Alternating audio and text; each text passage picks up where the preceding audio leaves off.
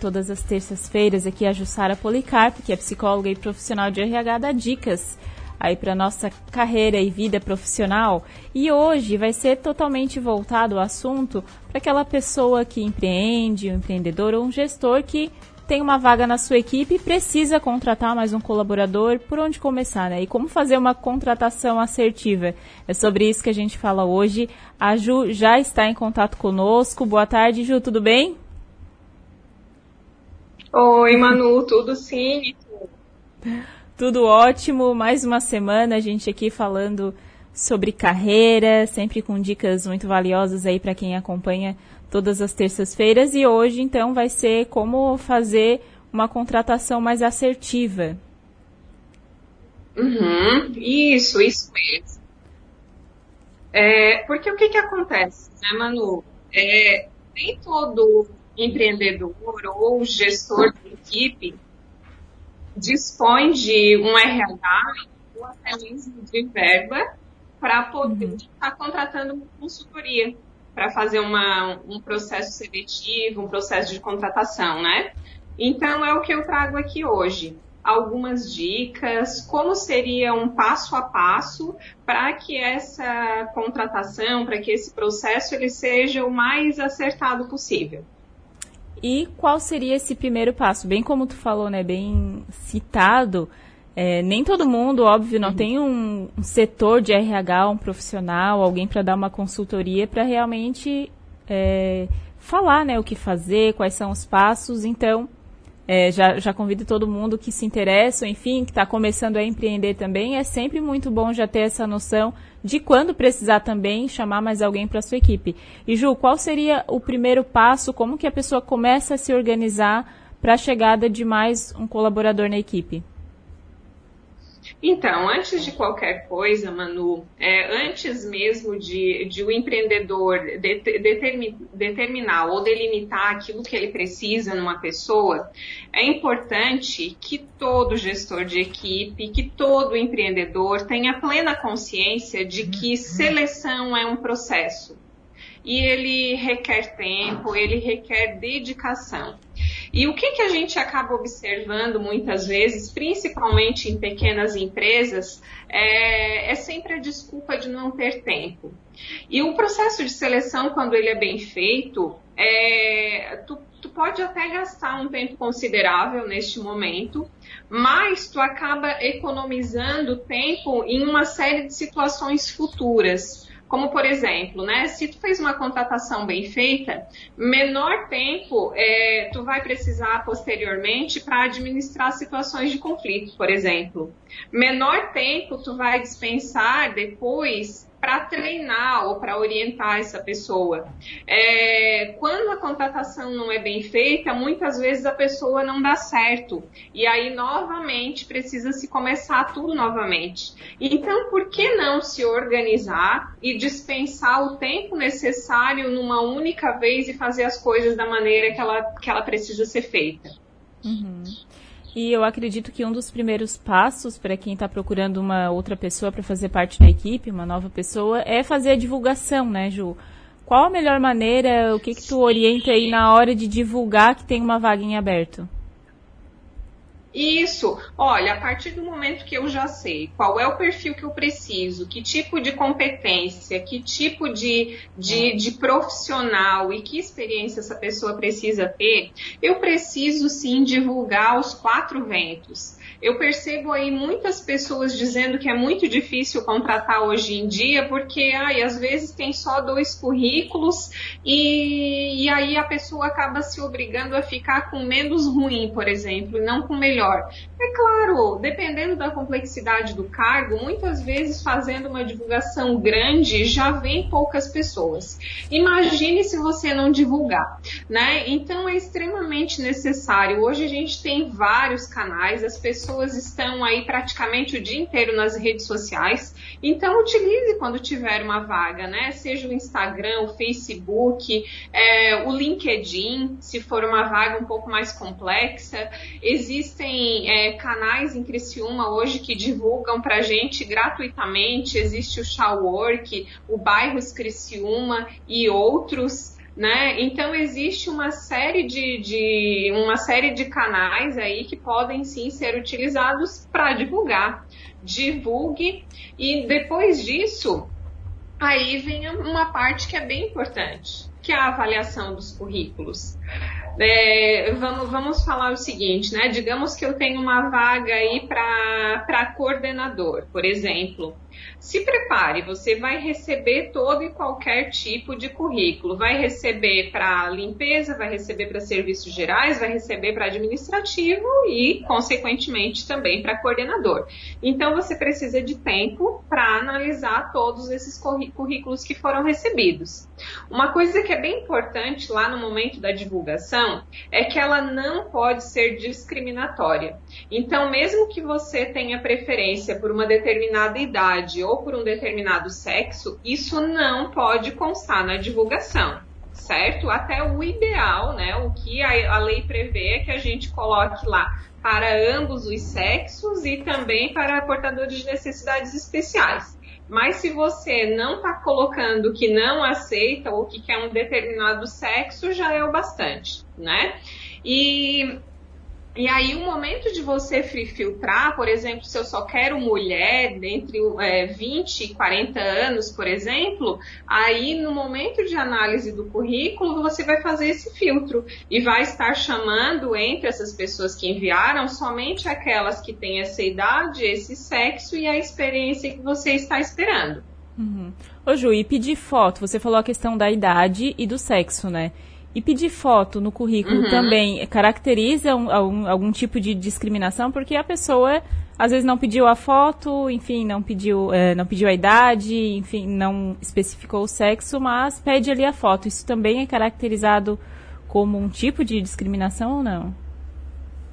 Não, não. É, algumas empresas utilizam esse critério, né, para enviar foto, até porque para algumas empresas é extremamente importante a boa aparência. Então, tendo a foto, a gente já consegue ter uma, uma noção de como é a aparência desse candidato é, mas tu de forma alguma é, pode colocar isso na divulgação, né? Uh, há um tempo atrás era muito comum a gente ver na divulgação, ah, nesse, se procura meninas entre idade tal e tal com boa aparência. Hoje isso caiu completamente por terra, é uma prática discriminatória e pode-se até responder judicialmente por conta de um anúncio como esse, por exemplo. Uhum.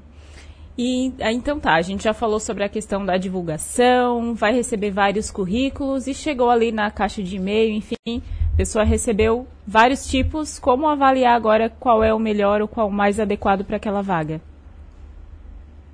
Então, se, se a pessoa já desde o início tinha muito claro o que, que ela queria em termos de idade, de sexo, de experiência, qual era o cargo que ela estava procurando, esse filtro ele fica muito fácil de ser feito né? Então, digamos que ah, eu consegui, eu recebi 50 currículos, agora eu consegui 10 que estão dentro desse critério que, que, que eu estou procurando.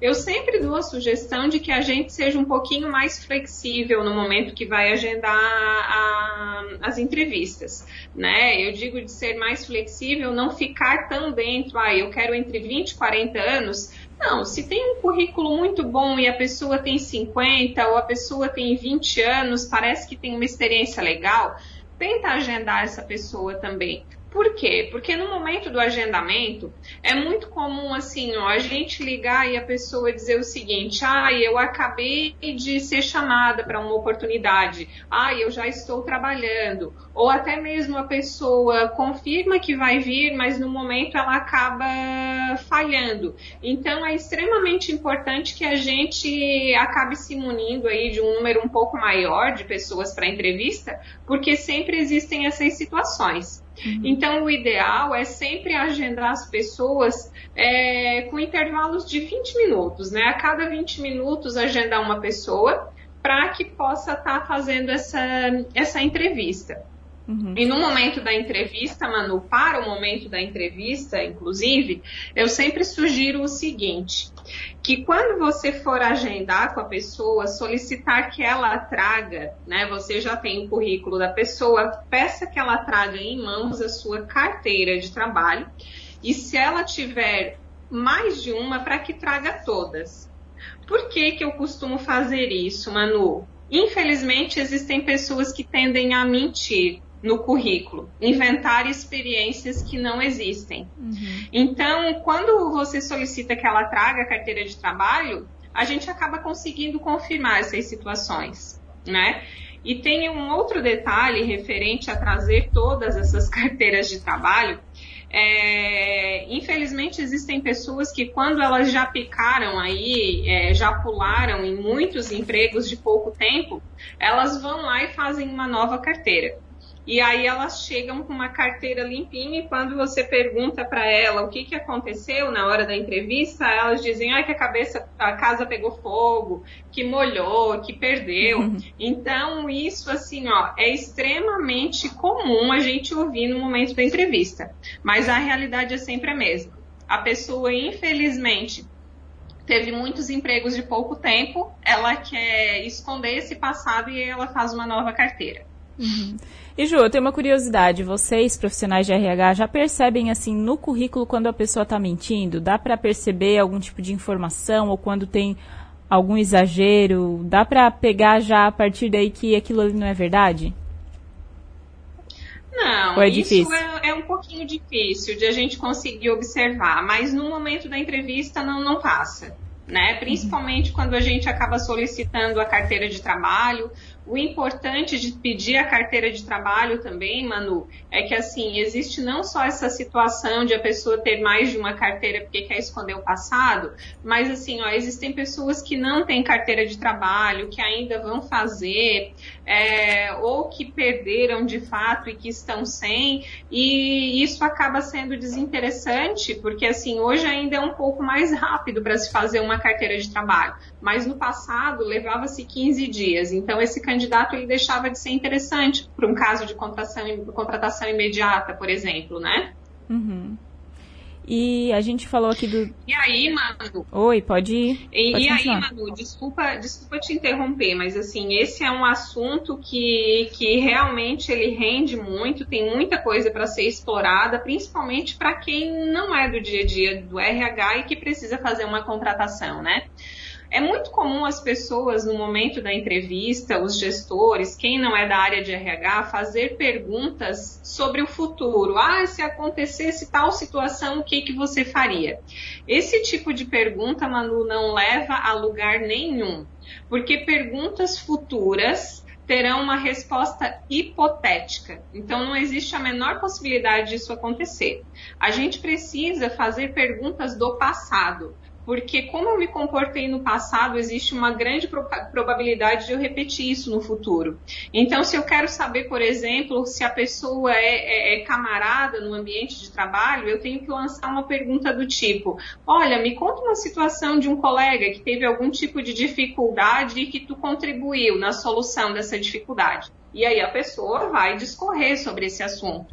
Agora, se você perguntar o seguinte, ah, o que, que você faria se um colega de trabalho tivesse um problema? É uhum. É óbvio que a pessoa vai responder, ah, eu ajudaria. Uhum. Né? Então, nunca se faz perguntas sobre o futuro e perguntas como, por exemplo, ah, quais são as suas qualidades e os seus defeitos, infelizmente não vão trazer para a gente é, critérios de avaliação nenhuma. Ninguém consegue enxergar uma competência de uma pessoa, por exemplo, com ela verbalizando quais são as qualidades e os defeitos dela. E até porque as pessoas que estão muito em redes sociais, em canais, em, em tutoriais, elas estão já com perguntas na ponta da língua. Ah, o meu defeito é trabalhar demais, por exemplo. Quem não quer ouvir isso? É Quem um tá defeito é um... Ô, Ju, é um defeito que é uma qualidade, né? Ah, eu sou muito perfeccionista. É algo assim que pode Isso. ser interpretado dos dois lados, né? Não necessariamente Isso, um defeito. Ah, eu não consigo ter, é, largar um trabalho antes de terminar, enquanto não, ele não está concluído. Então, nos tutoriais, se, se encontra esse tipo de respostas justamente para esses recrutadores ou para esses contratadores que não sabem direito o que, que eles estão querendo investigar. Né? E aí essas perguntas, infelizmente, não levam a lugar nenhum. Verdade. E eu acho que um outro ponto também que é importante a gente falar é deixar tudo muito claro sobre a vaga, né? Por exemplo, falar o salário, porque às vezes eu já, já ouvi pessoas comentarem também é, sobre ah, a pessoa falou sobre a empresa e tal, só que não deixa claro assim é, o horário de trabalho, o salário, essas questões que acabam importando bastante, né?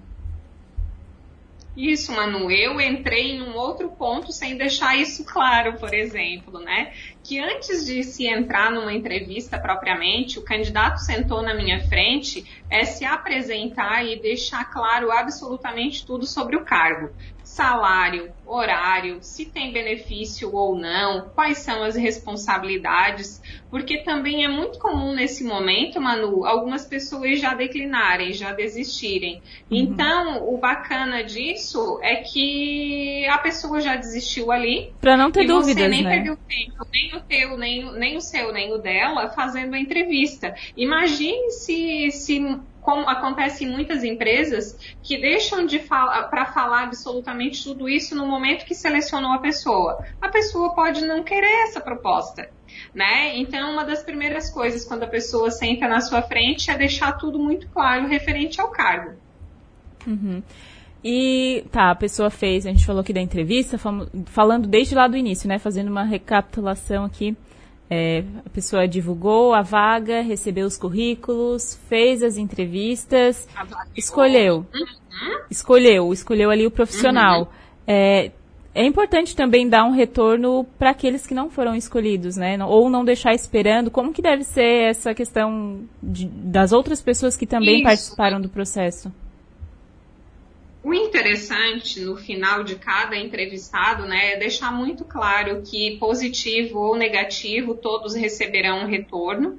E assim, algumas pessoas acham que isso é muito difícil de ser feito. Hoje em dia, com a internet, isso não precisa ser feito por telefone. É, em empresas maiores, por exemplo, na Eliane, onde eu já trabalhei, nós enviávamos um e-mail.